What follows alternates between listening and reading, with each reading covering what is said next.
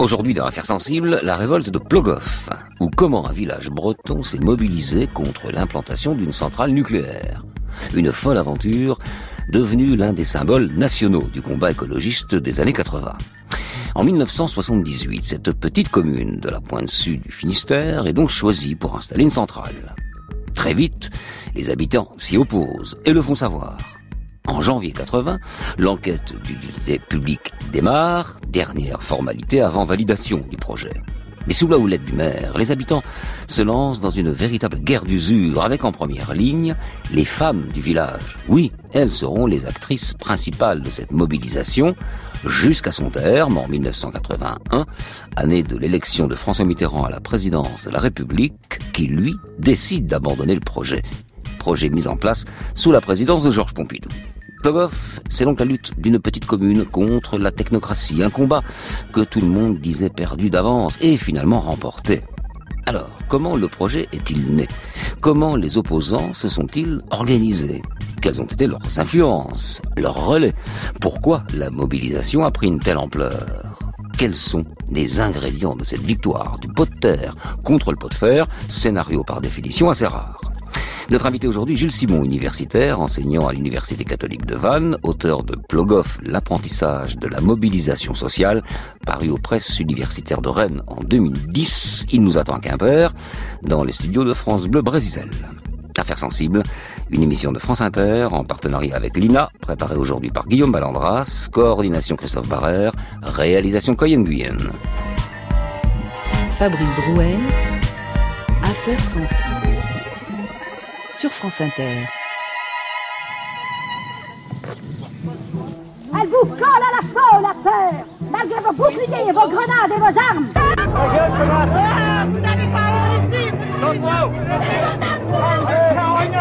On défend, on défend notre, notre morceau de terrain. On est bien où on est. On veut pas être emmerdé avec ça. Hein il y aura des morts. Hein ça, je vous le dis, il y aura des morts.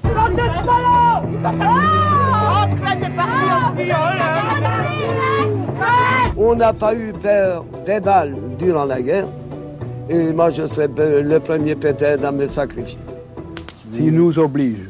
Notre but à nous, c'est de rassembler beaucoup de monde ici, des anti-nucléaires. À Plogov, c'est ça qui se passe. Au coup d'à coup, tout le monde. On est né ici, on vit ici, on va mourir ici. Nous manifestons notre hostilité contre la centrale et aussi contre ce déploiement des forces de, l'ordre. Les forces du désordre plutôt. Du désordre,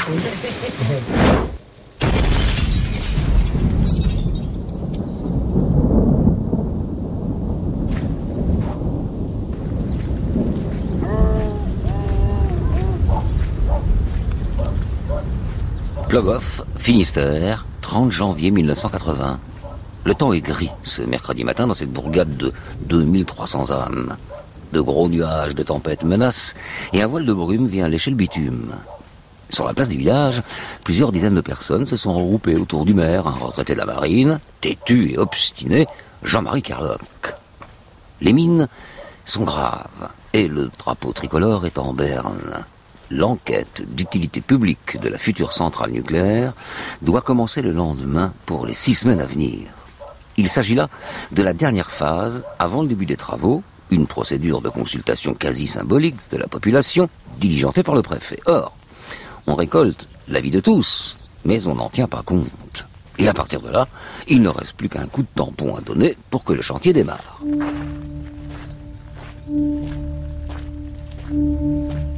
D'ailleurs, trois jours plus tôt, le 27 janvier, quelques opposants à la centrale de Flamanville ont fait le déplacement en Bretagne et ils ont prévenu les habitants. Nous, nous avons joué le jeu de l'enquête publique, une large majorité s'est prononcée contre le projet. Un mois plus tard, l'enquête obtenait un avis favorable. Alors ne faites pas comme nous. Les voilà donc prévenus. À 10 heures, ce 30 janvier 1980, quelques gendarmes arrivent à Plogoff et remettent le dossier de l'enquête au maire. Noir sur blanc, des milliers de pages décrivent les grandes lignes du projet. Un site de 167 hectares sur le littoral, 17 millions de tonnes de rochers à extraire, 400 000 mètres cubes de béton, 500 000 tonnes d'armature métallique, 750 000 tonnes de coffrage, 13 milliards de francs pour une puissance de 5200 mégawatts. Un chantier titanesque résumé dans les 3,5 kg de documents cartonnés. Pour exprimer leur refus, les habitants ont décidé de marquer le coup, le dossier est déchiqueté puis jeté au feu, au taux d'affaires nucléaire. Au micro de FR3 Rennes, le maire s'explique. Notre résolution est toujours prise, elle continuera comme ça, elle va être dure, quoi, même contre vent et marée. Oui, mais cette opposition, enfin cette autodafé était un geste symbolique. Est-ce que vous avez le sentiment de pouvoir aller beaucoup plus loin encore mais Bien sûr, c'est symbolique. Seulement, si c'est symbolique, c'est tout de même dans un but attirer l'attention. Et je l'ai dit tout à l'heure aux journaux parisiens qui sont là, attirer l'attention que nous sommes déterminés. Alors jusqu'où pouvez-vous ne pas aller, justement? Jusqu'à jusqu'à la limite. Ainsi, le maire et sa commune entrent-ils pour de bon dans l'illégalité. Mais comme la loi exige que le dossier soit consultable par les habitants, la préfecture utilise une parade. Deux camionnettes baptisées mairie annexe doivent être installées et protégées par les gendarmes dès le lendemain matin. C'est là qu'on pourra consulter le dossier. Dans le village, on prévoit donc un comité d'accueil digne de ce nom. À 18h, ce 30 janvier, la nuit tombe et Plogoff se barricade. Repliés dans leur ciré jaune, les silhouettes s'activent. Le bruit des tronçonneuses transperce la nuit. Les arbres se couchent les uns après les autres sur la petite route. Bientôt, une masse noire constituée de pneus, de bouts de bois et de vieilles machines agricoles barre la chaussée. Des litres de fioul sont répandus, prêts à s'enflammer. Au fil des heures, le groupe ne cesse de s'étoffer. À minuit, sous la bourrasque, plus de 300 personnes veillent. C'est le calme, sous la tempête.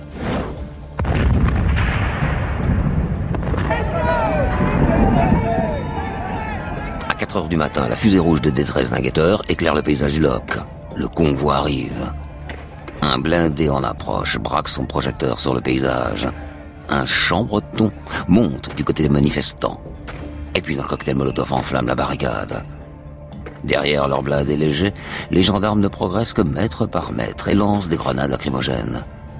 Ainsi, les affrontements continuent une bonne partie de la nuit.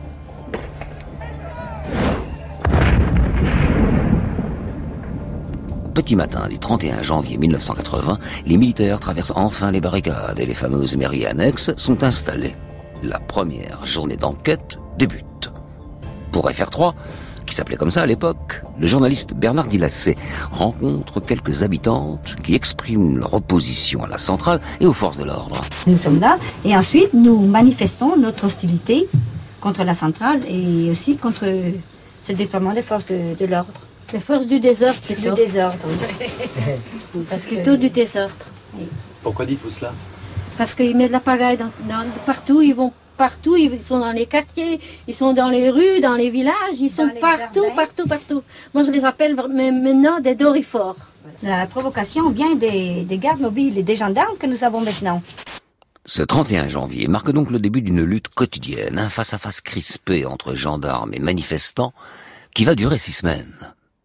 En 1980, à l'époque des faits que nous venons de relater, Plogoff est dans le viseur d'EDF depuis plusieurs années déjà, et les tensions n'ont fait que grandir depuis ce jour de 1978, où la petite commune a été choisie par le Conseil économique et social de Bretagne pour accueillir cette future centrale. Alors, que s'est-il passé depuis cette date? Eh bien, pour mieux comprendre, il convient de revenir sur la politique énergétique de la France au sortir des Trente Glorieuses.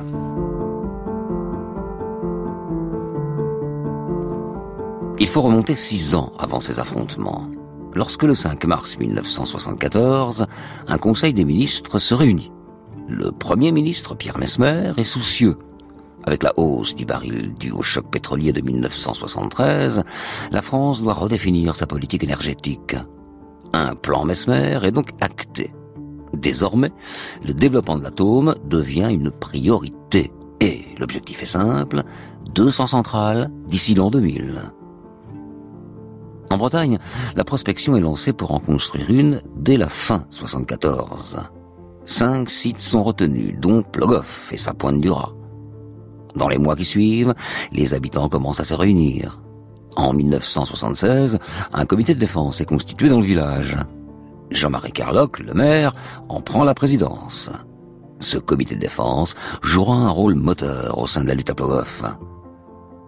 Plus généralement, entre 1976 et 1978, une opposition au nucléaire se structure en Bretagne. Elle s'inspire des luttes citoyennes qui ont fleuri dans toute la France, les à Besançon, le Larzac. Ainsi, pendant ces deux ans, des fêtes et des rencontres sont organisées. Aujourd'hui, on parlerait de ZAD, zone à défendre. Mais ces deux ans sont également marqués par des drames. D'abord, la répression sanglante de la manifestation contre la centrale de Crémalville, en Isère, le 31 juillet 1977, qui fait un mort et une centaine de blessés. Et puis la grande marée noire provoquée par l'échouage de la Mococalise le 16 mars 1978, deux désastres qui font naître un sentiment de solidarité entre les opposants. Alors qu'au sein de l'administration, le dossier nucléaire breton avance et les dirigeants politiques doivent désormais choisir un site définitif parmi les cinq proposés.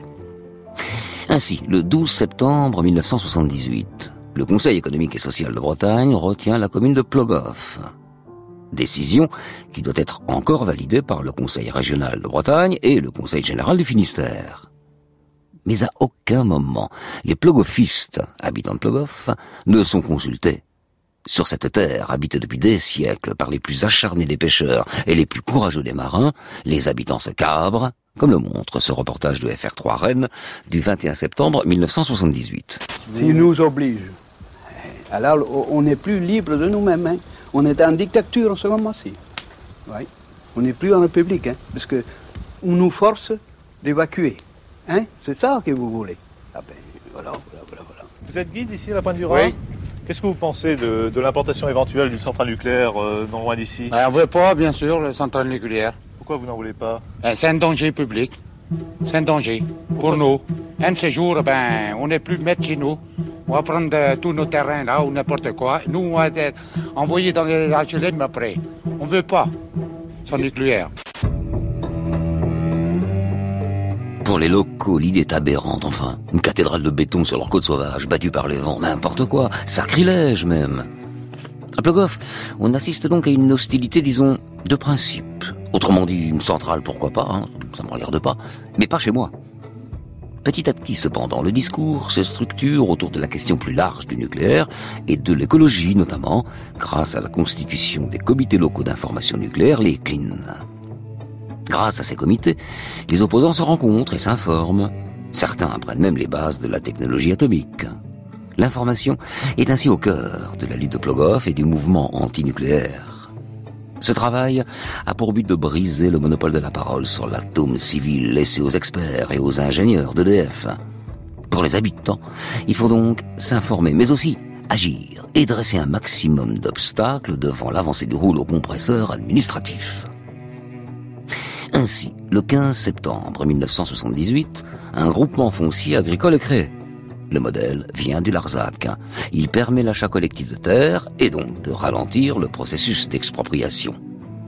Dix jours plus tard, le 25 septembre 1978, le vote du Conseil régional de Bretagne confirme le choix du site de Plogoff. Le dernier scrutin doit avoir lieu le 29 novembre, cette fois au Conseil général du Finistère. Quelques jours avant, les opposants expriment leur mécontentement. Le 18 novembre, une manifestation est prévue à Quimper.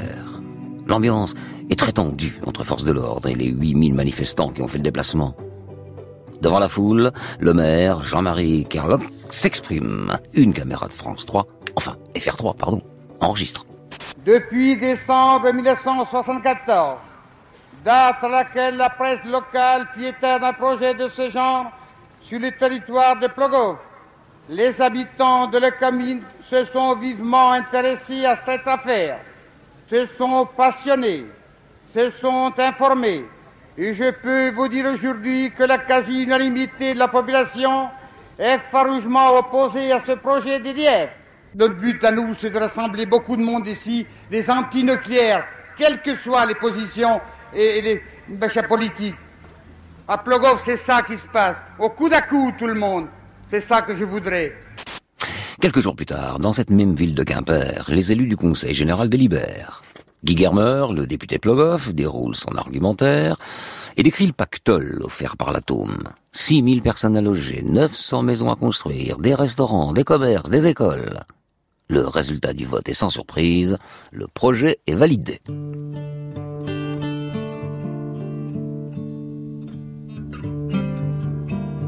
À l'automne 1978, les habitants du village sont sonnés, mais pas résignés.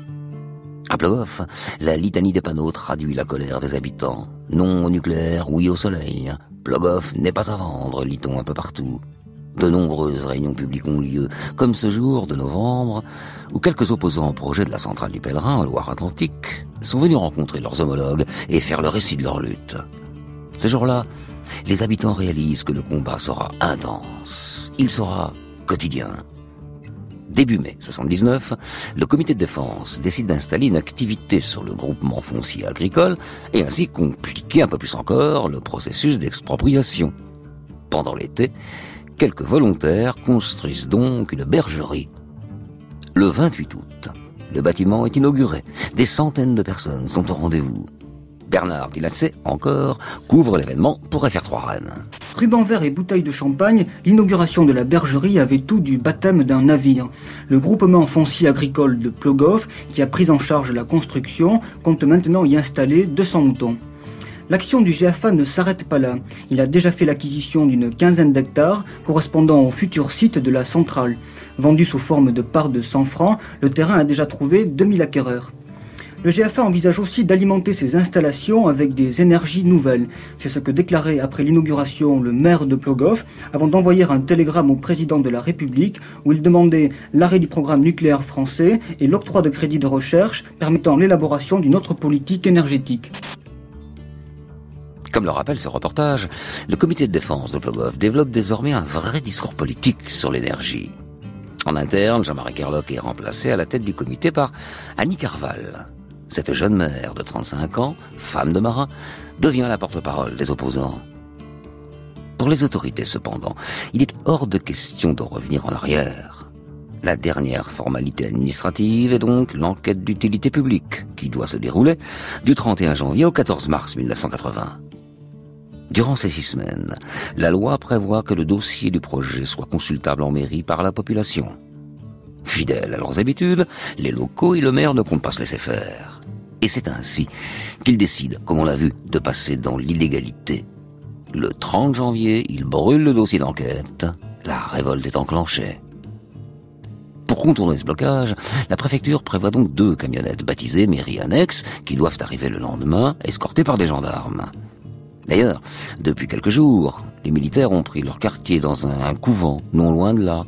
À Plogoff, on les appelle déjà les séminaristes. Le soir venu, les premières barricades sont montées pour ralentir l'arrivée des convois. Pendant la nuit, les premiers affrontements éclatent. Un couple de cinéastes, Nicole et Félix Le Garec, décident de filmer les événements et construisent un documentaire intitulé Plogoff, des pierres contre des fusils. Au petit matin, ils filment le maire qui dresse le bilan de cette première nuit agitée.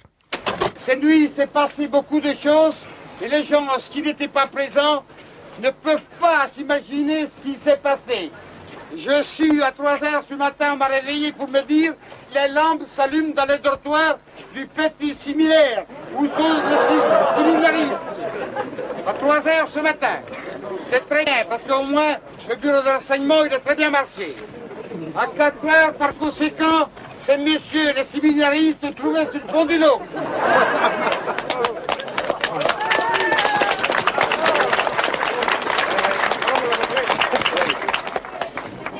Il est évident qu'il faut remercier tous les gens qui ont été sur le pont du Loge parce qu'ils ont fait un travail formidable et ils ont mis 4 heures pour franchir le feu au lot. Ça aussi, faut le.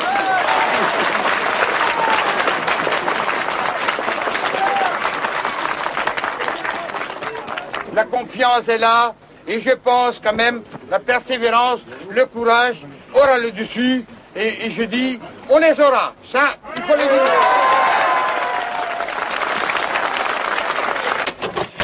En cette matinée du 31 janvier, les militaires mettent plusieurs heures à déblayer la route et à escorter les mairies annexes en Plogoff. En début d'après-midi, 3000 manifestants convergent autour des gendarmes en faction. Un duel angoissant démarre. Oui, pendant les jours qui suivent, c'est la guerre des nerfs. Les insultes, accompagnées parfois de cailloux, de peintures, pleuvent sur les forces de l'ordre, qui répliquent par des gaz lacrymogènes. Parfois, les paysans déversent quelques tonnes de fumier sur le site. Et puis, chaque jour, à 17h, les mairies annexes se retirent et les gens de Plogoff se réunissent dans leur chapelle où ils entonnent quelques chants bretons. Au fil des jours, chaque habitant trouve ainsi son rôle au sein de la lutte, chaque habitant et surtout, chaque habitante. En effet, sur les barricades, ce sont les femmes de Plogoff qui sont en première ligne. Du matin au soir, elles mènent sans relâche une guerre psychologique avec les gendarmes mobiles. Un travail de sape mené avec détermination, efficacité. Ainsi, chaque propos est répété, martelé, et chaque mètre carré est défendu, comme montre ce nouvel extrait du film Plogoff, des pierres contre des fusils. J'ai jamais été près des mairies annexes encore aujourd'hui. Et comment vous ne réagissez pas, messieurs les gardes mobiles là alors la liberté Hein C'est d'ici 5 heures ce soir C'est à 17 heures le soir que ça, ça remonte. Ah Là maintenant ça bouge plus. Alors, Hein on vit ici. hein, On est né ici, on vit ici, on va mourir ici. Alors si on ne l'avez pas compris encore, ben, il est temps d'ouvrir les oreilles. Hein. Voilà. Il se retire quand même. Il a honte sûrement, vieux crapaud.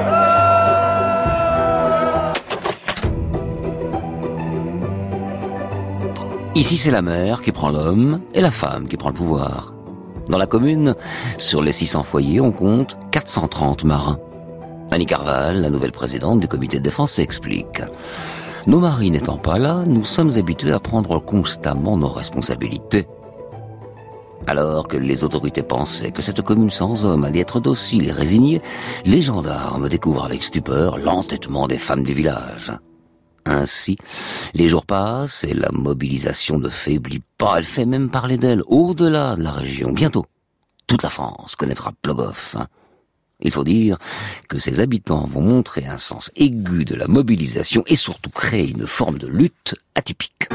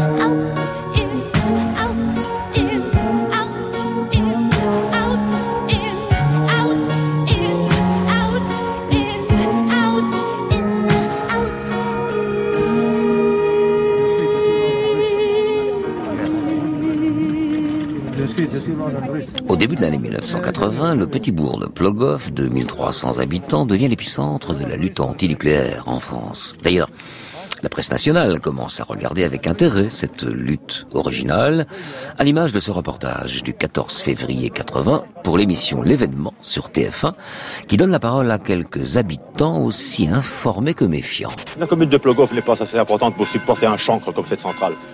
Sur les plans, là, on, on nous montre que le, que, que le site est nécessaire. Ça s'agrandit de plus en plus. Et puis de toute façon, je suis anti-nucléaire. Je sais que la Bretagne a assez peu à avoir de l'énergie sans avoir besoin de cette énergie nucléaire. Ce qu'on nous raconte pour l'industrialisation, c'est du bidon. Parce que dans l'euphorie du pétrole, il y a 20 ans, ils auraient pu industrialiser la Bretagne. Ils ne l'ont pas fait. Et ils n'ont pas l'intention de le faire. On défend, on défend notre, notre morceau de terrain. On est bien où on est. On ne veut pas être emmerdé avec ça. Voilà. On a eu assez déjà avec les marées noires.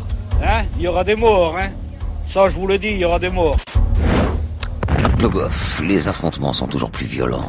Le pouvoir, sûr de son bon droit, accentue la répression et envoie même en renfort une unité de parachutistes. Le 8 février, les premières grenades offensives sont lancées par les militaires. Et en fin de journée, 15 blessés sont à déplorer. Alors les manifestants s'équipent. Casques, lunettes et foulards pour se protéger, lance-pierres pour riposter. Avec l'expérience, la construction des barricades devient également plus savante. Et il faut chaque jour plus de temps aux gendarmes pour déblayer le terrain. Le 16 février, 30 grenades offensives explosent dans la commune.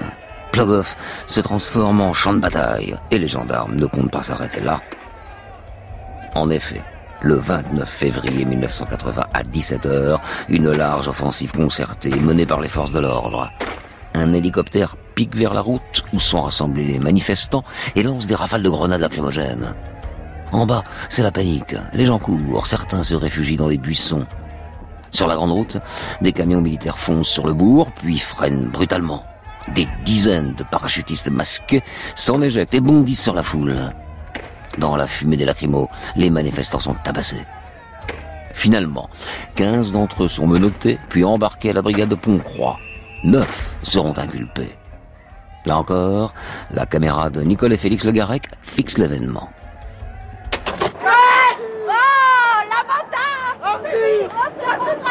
De salauds Tapez sur ma femme Tapez sur ma femme Vous êtes séquestrés Bande de salauds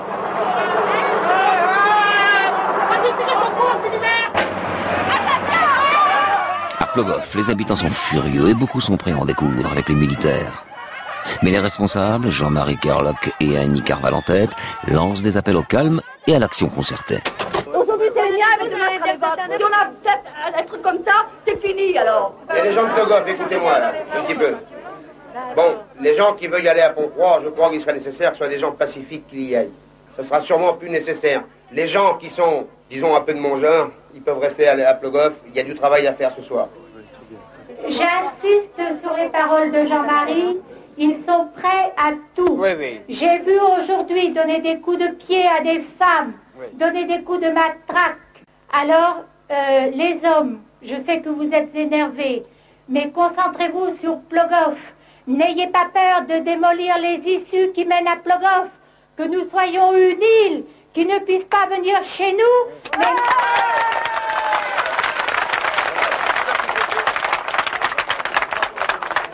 N'allez pas à Pont-Croix, ferez du tort aux gars, aux copains qui ont été ramassés ce soir.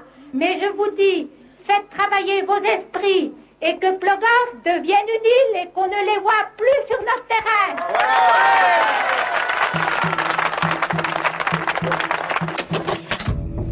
Quelques jours plus tard, le 6 mars 1980, le procès des neuf inculpés démarre à Quimper dans une ambiance tendue. Devant le palais de justice, 3000 personnes se sont rassemblées pour soutenir les accusés. Pendant l'audience, l'un des avocats des manifestants est accusé d'outrage au procureur et suspendu dans la foulée. Le procès est ajourné. Dans la salle, c'est la stupeur. Dehors, de nouveaux affrontements ont lieu avec les forces de l'ordre.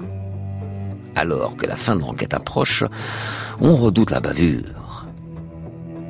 À Plogoff, le vendredi 14 mars, six semaines après le début de la crise, on vit les dernières heures de l'enquête. 5000 personnes déferlent sur la commune. Une ultime bataille est livrée. Dans le bourg, de vieux chants funèbres bretons s'élèvent. En réponse, les militaires font pleuvoir un déluge de grenades offensives et les explosions se succèdent. Finalement, à 17h, les mairies annexes sont démontées. L'enquête publique est terminée. Mais le calme ne revient pas pour autant. Le procès interrompu dès l'œuf inculpé doit reprendre au tribunal de Quimper trois jours plus tard. Le 17 mars donc, on délibère. Devant le tribunal, 6000 personnes sont venues soutenir les inculpés, comme d'habitude depuis le début du procès. Dans la salle, le réquisitoire du procureur est sans appel. Il réclame des peines d'emprisonnement dissuasives. Finalement, un seul inculpé est relaxé. Les peines des huit autres s'étalent entre 15 jours de détention avec sursis et un mois ferme. Mais tous sont immédiatement libérés. Dehors, sur le parvis, alors que la foule exulte, les CRS chargent sur les manifestants. Le bilan fait état d'une dizaine de blessés. Alors, les opposants retournent à Plogoff, car il faut penser les plaies et poursuivre le combat. Au village, Anne Carval et les siens réfléchissent alors à un moyen de marquer les esprits une fois pour toutes. Et c'est là que leur vient l'idée. Organiser la plus grande fête populaire jamais réalisée en Bretagne. Les 24 et 25 mai 1980 se tient ainsi la Pentecôte anti-nucléaire, on l'a appelé comme ça. Sur le site de la baie des Trépassés, amphithéâtre naturel en bordure d'océan, 100 000 personnes répondent à l'appel. Sous le soleil breton, des chapiteaux sont montés ainsi que des centaines de stands et une grande scène pour accueillir les musiciens, c'est Woodstock en mer d'Iroise. Casquette vissée sur la tête, les vieux bourlingueurs de Plogoff retrouvent le sourire. Sur place, quelques visiteurs s'expriment au micro de France 3 Rennes. On est là parce qu'on en a, on est, on, en a marre, on veut pas, c'est pas la peine. C'est un refus, euh, on refuse. Moi, je suis venue, je crois d'abord, euh, soutenir les gens de Plogoff. Je crois que par euh, les chansons, je crois qu'on peut, c'est une façon de, de, les soutenir et leur montrer qu'on est d'accord avec leur lutte. L'enquête est officiellement ouverte. Merci, commissaire.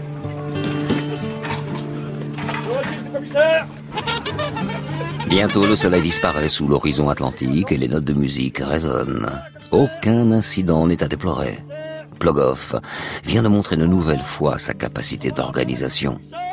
Mais les autorités restent sourdes. Le projet de centrale doit être poursuivi.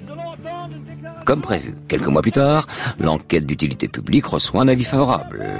Pour EDF et l'administration, le progrès ne peut pas être entravé par une bande d'illuminés. Ainsi, au début de l'année 81, la bétonisation du littoral semble donc inéluctable. Oui, sauf que un événement fait tout basculer. L'élection présidentielle prévue pour le mois de mai 1981, la bataille menée à Plogoff, intéresse le candidat Mitterrand d'ailleurs. Quelques semaines avant le scrutin, le 9 avril, le socialiste est en meeting à Brest et ce jour-là, il prend position sur Plogoff comme le montre ce reportage de FR3 du 10 avril. J'ai été attaqué récemment par le président de la République sortant, je ne sais comment l'appeler, finissant, qui, qui précisément se flattait d'avoir assuré que quiconque cette indépendance énergétique assortie dans son cas d'une politique dite tout nucléaire. Eh bien, ma politique à moi, tant que ne seront pas résolus un certain nombre de problèmes qui touchent à l'équilibre naturel, à la santé des personnes, à la sécurité des techniques, j'entends réserver mon jugement et je dis très simplement que j'entends terminer les centrales en construction, que je n'entends pas mettre en œuvre celles qui ne le sont pas et que Plogoff ne figure pas et ne figurera pas dans mon plan nucléaire. Un mois plus tard, François Mitterrand est élu président. Le 27 mai, le projet Plogoff est officiellement abandonné. Les habitants du Cap respirent et chacun retourne à son quotidien. Mais l'atome n'a pas dit son dernier mot, tant s'en faut. Dans les années qui suivent, le nucléaire civil poursuit son développement un peu partout en France, pays le plus nucléarisé du monde, si l'on établit un ratio entre nombre d'équipements et surface territoriale. Autrement dit, aucun Français aujourd'hui n'habite à plus de 100 km d'une centrale nucléaire.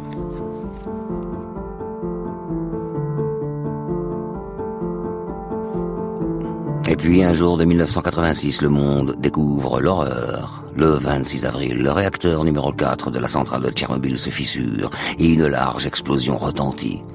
250 000 personnes doivent être évacuées. Dans les mois qui suivent, environ 60 000 militaires intervenus sur le site meurent des suites de la contamination. Toute la région est polluée pour des siècles et une dizaine de milliers d'enfants naîtront avec des malformations.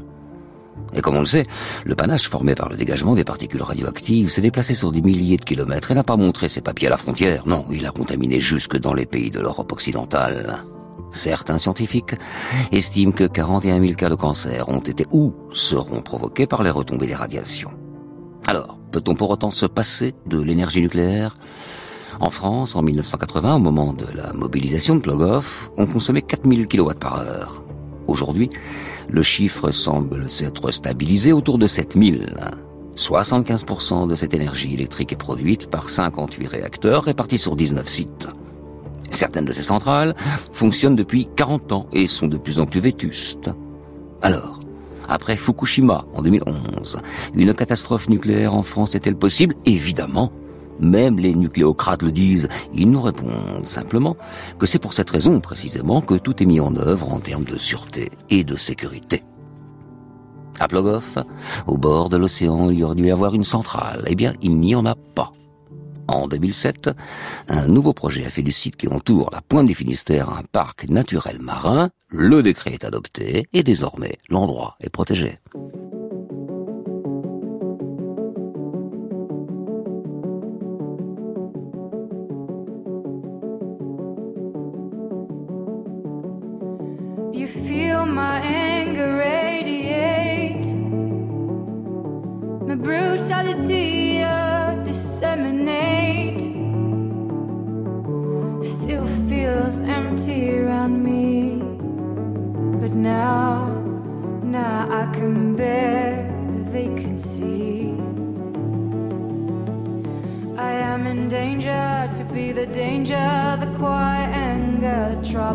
Water. Smile on my face, I'm going under.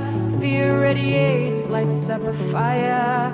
You feel my anger radiate,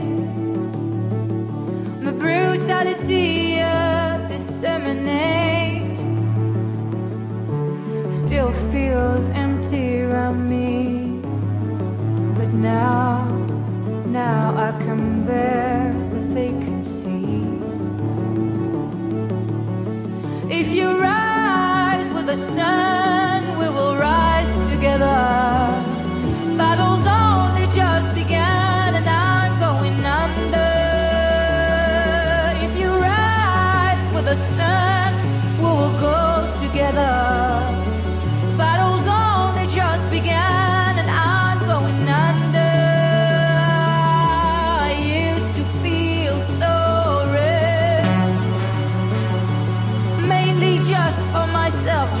Myself down.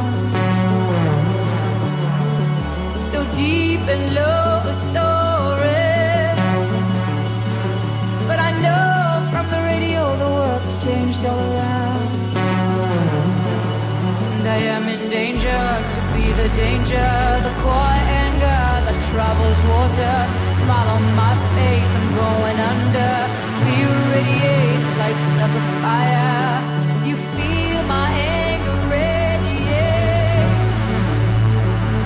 Brutality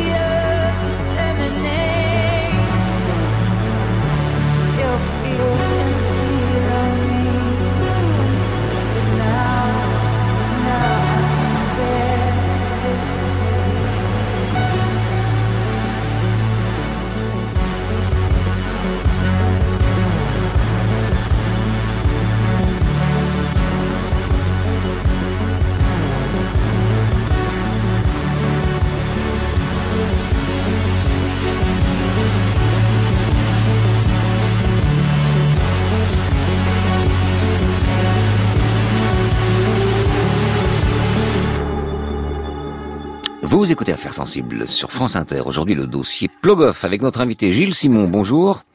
Bonjour à vous. Vous êtes à Quimper dans le studio de France Bleu Brésil. Vous êtes docteur en sciences politiques, chercheur et chargé d'enseignement à l'Université catholique euh, de l'Ouest à Vannes. Euh, vous avez notamment écrit le livre Plogoff, l'apprentissage de la mobilisation euh, sociale, ce qui est une analyse en profondeur de, de tout ce mouvement de contestation dont on vient de raconter l'histoire. Alors on l'a vu, dans le récit, hein, dès 1973, la France se convertit à l'atome avec le plan Mesmer. Comment l'État décide-t-il de gérer le dossier nucléaire vis-à-vis des populations qui vont être concernées par l'implantation de telle ou telle centrale? Alors à l'époque, EDF avait très peu poussé cette technique d'acceptabilité des projets. Euh, et donc, euh, les projets euh, étaient présentés à la population, présentés à la presse, sans véritablement de consultation préalable. Donc c'est un déni de démocratie le nucléaire à cette époque-là? Alors on peut l'analyser comme ça. Euh, il y a en tout cas un culte du secret, un culte euh, euh, de la force, sans doute, de la force nucléaire, oui. Alors il y a ce qu'on appelle une enquête d'utilité publique. Quel était le, le, but officiel de cette enquête? Est-ce que finalement c'est pas un peu de la poudre aux yeux? On fait semblant de prendre l'avis des populations. Je dis bien semblant. Alors en même temps, c'est euh, c'est pour de vrai et pour de faux. Euh, pour de vrai, c'est-à-dire que le programme nucléaire était tellement important qu'il paraissait impossible de ne pas consulter la population. Donc une loi avait été prise en 76 pour euh, réaliser des études d'impact pour les grands projets industriels, et donc on avait mis en place cette procédure d'enquête d'utilité publique qui, euh, qui qui a lieu dans, sur plusieurs territoires en France. Mais, Mais, effectivement, elle avait un aspect très formel. Mmh. On prenait l'avis de, des personnes qui étaient volontaires pour inscrire leurs euh, préoccupations sur des registres. Et on savait bien que derrière, euh, les avis étaient le plus souvent favorables et les projets donc euh, étaient lancés. Mmh. Alors il y avait à l'époque euh, en France une croyance très forte hein, dans le progrès. On était à peine sorti des Trente Glorieuses, on croyait encore à quelque chose qui s'appelle la croissance. On pensait encore à cette époque-là qu'il fallait courir derrière et que ça passait on par le toujours. je ne dis pas justement, c'est pour ça que le, je le dis, et, euh, et, que cela passait par le développement euh, industriel, notamment le nucléaire. C'était aussi une question d'indépendance énergétique pour la France, une question d'indépendance tout court. D'ailleurs, notamment par rapport au, au prix du pétrole. Bref, est-ce que tout cela a entraîné des, du lobbying fort, notamment de, de la part d'EDF sur, euh, sur les élus. Comment ça se passe dans ces cas-là? Alors sur le sur le thème du lobby nucléaire, euh, je je n'adhère pas trop à cette, ce genre d'analyse. Euh, je considère plutôt que euh, le nucléaire est l'État. En fait, il y a une combinaison de la bombe atomique, donc du nucléaire militaire, -hmm. et du nucléaire civil, qui est développé au sein de l'État. À l'époque, EDF est une entreprise d'État. Oui, et on ne peut pas parler de groupe de pression extérieure qui aurait fait pression sur l'État, parce que la pression s'exerçait de l'intérieur. Mmh, mmh, tout à fait. Donc c'est donc pour le coup, c'est l'État qui fait pression sur les, les relais locaux. C'est un État nucléaire euh, mmh. au sens propre du terme. Oui. Bon. Alors, euh, de l'autre côté, euh, à Plogoff, au départ, c'est plutôt, les gens disent, euh, nucléaire, pourquoi pas, mais pas ça de chez moi. C'est bon pour les autres, mais pas pour moi. Et puis peu à peu, il y a une idée qui commence à germer dans les esprits, qui, se fédère autour du euh, non nucléaire, du refus du, nucléaire. Il y, a, y, a, eu un, comme ça, un, changement de, de méthode de, et de mentalité surtout? Alors c'est assez classique euh, dans ouais. les mouvements sociaux. Euh, un mouvement social ne peut jamais partir d'intérêt général. Ça part toujours d'un intérêt personnel. Et là, c'était le cas. Effectivement, la, dé la défense d'un territoire. Mais je crois que c'est le cas pour euh, la plupart des mouvements sociaux. On part toujours d'un intérêt personnel qui est souvent dénoncé comme égoïste. Bon, après, c'est sûr que pour faire valoir sa cause, pour la développer euh, dans les médias notamment, il faut, faire, il faut arriver à développer une espèce de montée en généralité, développer un discours qui passe par-dessus l'intérêt personnel et qui puisse euh, être présentable dans les médias. C'est ce que les militants ont fait à l'époque, mmh. avec un gros travail euh, d'auto-formation euh, durant plusieurs années. Alors, sous la houlette d'une sacrée personnalité, hein, ce Jean-Marie Kerlock, le maire, qu'on a entendu euh, plusieurs fois dans, dans le récit, qui est cet homme? Alors, c'était un marin de la Marine nationale, en retraite, élu pour la première fois au conseil municipal en 1965, élu maire en 71, euh, avec une tradition dans la famille euh, de service de l'État, puisque son père avait combattu aux Dardanelles. Donc, euh, ah oui. c'est quelqu'un qui a été très, euh, très soumis à des tensions durant toute cette affaire, puisque à la fois, euh, il était redevable de l'État par sa carrière et même par la position de sa famille, et en même temps, il s'opposait à l'État. Ce qui a créé de grosses tensions psychiques chez oui. le maire à l'époque. Alors, il n'est pas seul, hein, cela dit, parce que euh, il y a les femmes. Alors, les femmes de marins, oui, voilà, les, marins sont par définition souvent en mer, et les femmes de marins, par définition, euh, gèrent, gèrent, euh, gèrent la vie quotidienne.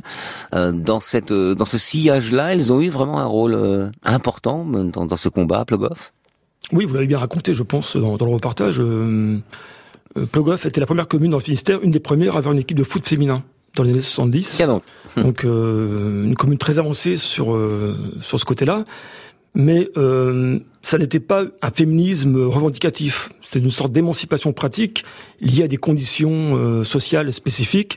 Effectivement, celle de d'époux euh, marins au commerce ou marins de la marine nationale ou pêcheurs qui étaient souvent en mer et donc les femmes, euh, c'est assez bien connu dans la région, doivent assumer une grosse partie de la gestion euh, du ménage, du foyer. Et donc, quand euh, la lutte s'est présentée euh, à Plogoff, euh, ce sont les femmes qui ont parlé, effectivement, puisque les maris étaient absents et les femmes avaient l'habitude de parler. Alors, maintenant, est-ce qu'il y a eu des, des tensions, des désaccords à l'intérieur du mouvement d'opposition à la centrale? Alors, énorme tension, mais ça, c'est, je dirais, c'est logique. Dans, dans, tout mouvement social, que ce soit au Larzac ou en Notre-Dame-des-Landes, par exemple, hein, il y a des tensions. Et dans le cas de Plogoff, effectivement, il y a eu pas mal de tensions. Alors, entre le maire, par exemple, et le comité de défense, euh, tout le monde n'avait pas la même perspective euh, sur le, l'évolution de la lutte. Dans, dans le GFA également, tout le monde n'appréciait pas le, le, personnage du berger mmh. qui, qui, avait été mis en place dans la bergerie. Des tensions également entre les écologistes, militants et les plogophytes. Alors, tensions qui euh, trouvaient un équilibre, on trouvait une moyenne pour s'entendre.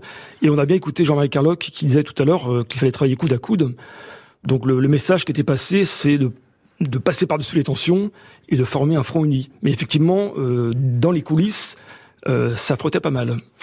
Alors, est-ce que ce qu'on connaît aujourd'hui, qu'on appelle les ZAD, hein, zones à défendre, dont la plus célèbre est celle de Notre-Dame-des-Landes, est-ce que c'est, est-ce que l'histoire qu'on a, qu'on a racontée aujourd'hui, c'est, c'est la résonance de cela? Ou est-ce qu'on, ce qu'on connaît aujourd'hui, c'est plutôt la résonance de l'histoire qu'on a, qu'on a racontée? Euh, Est-ce que c'est une ZAD, finalement, on aurait pu l'appeler comme ça Plogoff. Dans le vocabulaire de l'époque, euh, oui, ça, ça, correspond assez bien, puisque le, le Cap, euh, finalement, est devenu une zone euh, interdite aux gendarmes mobiles. Mmh.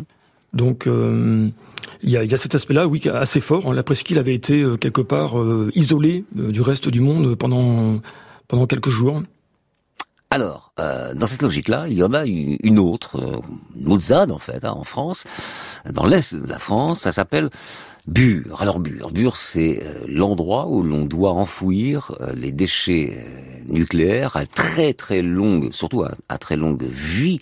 Ça se compte en centaines de, de milliers d'années. Donc, ce qui a été décidé, c'est de ce qu'on appelle l'enfouissement en couche géologique profonde. On met à 500 mètres sous terre. Donc, c'est ces radionucléides qui sont qui sont très forts et on espère, ben voilà, qu'ils seront comme dans un sarcophage, bien à l'abri et qu'on en qu'on en parlera plus. Alors ça ça déclenche beaucoup de, de polémiques, un vrai débat parce qu'il faut rappeler qu'autour du nucléaire, il y a plusieurs thèmes. Il y a la sûreté des installations, il y a la sécurité des installations par rapport aux attaques extérieures, terroristes par exemple, il y a la question du démantèlement qui est une question très compliquée et très chère, et puis il y a la question des déchets. Voilà quand même une, une industrie qu'on a mise en place sans penser, enfin on savait que ça allait faire des déchets, mais sans penser d'ores et déjà et avant à la gestion de ces déchets. Et aujourd'hui, ben, ça devient un problème euh, énorme. Et le combat contre le nucléaire s'est déplacé donc dans la Meuse, dans cette petite commune de Bure, 80 habitants, euh, où plus d'un million de mètres cubes de déchets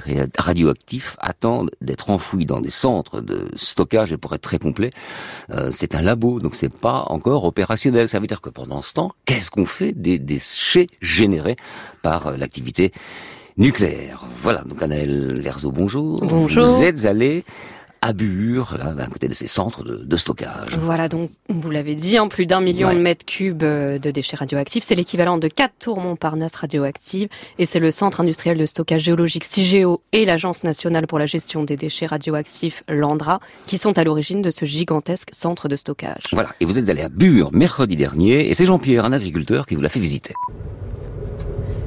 Donc là, on, a, on, traverse des champs. Oui. Voilà, on est avec Jean-Pierre en voiture. Jean-Pierre qui est agriculteur ici depuis, depuis toujours. Et en face de nous, il y a une forêt. Et cette forêt, on l'appelle le bois le jus. Donc euh, c'est un bois qui était communal au départ, qui appartenait à la commune de Mandre et qui a été échangé Alors je dois dire illégalement, alors aujourd'hui on n'a pas connaissance que ça soit régularisé, donc avec l'Andra et qui est devenu euh, la propriété de l'Andra. Qu'est-ce qui se passe dans ce bois, Jean-Pierre? Il va être rasé et mis à blanc et complètement rasé. Parce que je vous rappelle que le pourquoi ce bois-là, c'est qu'en fait, il est situé à l'aplomb où il va avoir les galeries de stockage à 500 mètres de profondeur. On est à l'aplomb des galeries de stockage, à 500 mètres sous nos pieds. Et je peux vous rappeler quand même qu'avant de poser ces valises-là pour faire le laboratoire, euh, l'Andra avait été prospecté quand même un certain nombre d'autres départements. Ils avaient déjà choisi des départements à dominante rurale, hein, où il n'y avait pas trop de démographie, mais ils avaient pas, ils étaient venus sans valise. Hein, sans valise, vous voyez ce que je veux dire, sans accompagnement économique. Ce que vous sous-entendez là, Jean-Pierre, c'est qu'ici, CIGEO, l'Andra, donc ont acheté les élus, ont acheté la population ah bah c'est clair, euh, tout le monde a mis les doigts dans le pot de confiture, à savoir dans l'accompagnement économique. Il y a eu un oui euh, quasi unanime euh, des élus locaux pour ce projet. Mais c'est clair que tout le monde est pris au piège. Il faudrait vraiment que la population dépasse les élus et les mette au plus du mur. Mais comme la population, bah, elle est peu nombreuse, il y a une population vieillissante, et dans le reste de la population, bah, beaucoup de gens sont liés de près ou de loin aux activités de l'Andra, où ils ont quelqu'un de proche d'eux qui est lié aux activités. Donc il y a une omerta totale et personne n'ose rien dire. On va pas aller plus loin. Vous souhaitez pas aller dans le bois là? On peut pas aller un peu plus loin pour Non, euh, parce que si vous regardez bien, là, il y a un 4 de la gendarmerie qui est là-haut. Je pense qu'ils sont déjà en train de nous observer avec les jumelles. Ils vont relever nos plaques et après ils vont nous envoyer un autre 4x4 qui va nous intercepter, nous contrôler. Il y a personne, hein. il n'y a pas, il y a pas de militants, pas d'occupation, il y a rien. hein. Il y a juste de la nature et, et vous pensez qu'on pourrait être contrôlé là? Ah, ben, je sais pas que je pense, c'est c'est que je suis sûr, c'est que si on veut pas être contrôlé, faut pas traîner quoi. Finalement, on, finalement, on n'a pas été contrôlé, on est parti avant, mais il y a deux ans, Jean-Pierre a été condamné à deux mois de prison avec sursis pour avoir prêté sa pelleteuse et sa bétaillère aux militants antinucléaires. Et malgré une répression policière qui s'est encore accrue depuis juin dernier, les militants de Bure continuent à lutter dans une maison collective appelée la Maison de la Résistance. Voilà, derrière, il y a une éolienne qui tourne, et puis là, on se trouve dans une des chambres de la Maison de la Résistance. Comment tu veux qu'on t'appelle Douy. Qu'est-ce que tu en penses de ce projet d'enfouissement des déchets C'est un débarras. C'est un débarras. On a eu deux exemples. euh, En Allemagne et aux États-Unis. En Allemagne, ça s'est effondré, si je me rappelle bien. Et aux États-Unis, au Nouveau-Mexique, ça a cramé. Et puis, euh, ils disent qu'ils maîtrisent, qu'ils maîtrisent, mais bon, ça s'est vu dans l'histoire qu'ils maîtrisaient rien du tout, quoi. Tu te décris comme un militant antinucléaire? Non, comme un habitant persécuté Persécuté, c'est-à-dire? Par la présence incessante des, des gardes mobiles. Quand on se promène dans les champs, on se fait contrôler. euh, Tu t'es déjà fait contrôler? euh, souvent. Pour quelle raison? Aucune. Il dit, euh, voilà, euh, on vous contrôle, point barre. C'est, on vous contrôle, fermez-la, quoi, qu'ils nous disent, quoi. Et depuis 18 mois, une quarantaine de militants ont été présentés au tribunal de Bar-le-Duc-Canal. Et 15 militants sont même interdits de territoire. Parmi eux, il y a Joël. Il vit avec sa compagne Alexia Commercy, une petite ville proche de Bure. Oui, on fait de bonnes madeleines. Depuis le 20 juin, j'ai plus le droit d'aller à Bure, j'ai plus le droit d'aller à, à Saudron aussi, c'est le village d'à côté de 40 habitants. En juin 2017, il y a eu un certain nombre de personnes qui se sont rendues à l'Andra en manifestation spontanée et euh, il y a eu euh, bris de vitres euh, et un, départ d'incendie dans l'hôtel-restaurant dans l'enceinte de l'Andra en fait. Et donc tout ça, ça a servi de prétexte pour dire qu'il y avait des intentions criminelles, euh, voilà. Il y a trois, quatre manifestations dans l'année et tout le reste du temps, on subit une répression euh, larvée, euh, policière ou judiciaire en fait. On s'enchaîne des procès à n'en plus finir. Il y, a, eu 50 procès en six mois euh, contre des gens à Bure euh, au début de l'année. Une personne qui a passé trois mois en prison ferme parce qu'elle a refusé jusqu'au bout de donner son identité. Donc elle a fait trois mois à Nancy euh, de prison ferme pour ça. En fait, c'est très difficile parce que toutes les personnes qui ont été mises en examen, enfin plus largement mises en garde à vue le 20 juin, étaient des personnes qui se connaissaient et qui pour la plupart étaient amies. Et le fait de savoir qu'on a été écouté, euh, bah, ça crée vraiment une tension du quotidien. Je sais que j'ai été écouté pendant un an en continu sur euh, absolument toutes les conversations, euh, sans exception en fait. Et aujourd'hui même, plusieurs personnes ont été condamnées pour outrage. Oui, ce n'est pas fini. Demain, un autre jugement est attendu. La Cour de cassation examinera le pouvoir, pourvoi euh, de cinq autres militants contre le contrôle judiciaire dont ils ont été l'objet en juin pour association de malfaiteurs. Merci. Anna Verzon, on retourne à Quimper. Euh, Gilles Simon, notre invité. Oh, juste pour une Oui. réaction à ce que vous venez d'entendre. Il y a des résonances Alors, hein, par rapport à Plogoff. euh, hein. Il y a des, il y a des différence différences et des résonances. Et, Oui. et Plogoff, c'est que Plogoff, le nucléaire était en construction. Et là maintenant, il faut gérer les déchets. C'est la grosse différence. Mais on retrouve euh, peut-être les mêmes comportements de l'État, effectivement. Très bien, ce sera le mot de la fin. Merci Gilles Simon d'avoir euh, participé Merci à, vous. à cette émission. Je rappelle, vous étiez à Quimper chez nos amis de France Bleu Brésil. C'était Affaires Sensibles aujourd'hui, le dossier Plogoff, une émission que vous pouvez réécouter en podcast sur franceinter.fr. Rendez-vous également sur la page Affaires Sensibles pour toute information complémentaire à notre émission, livre, référencé, vos commentaires. Si le cœur vous en dit, merci euh, Philippe Duclos qui était à la technique aujourd'hui.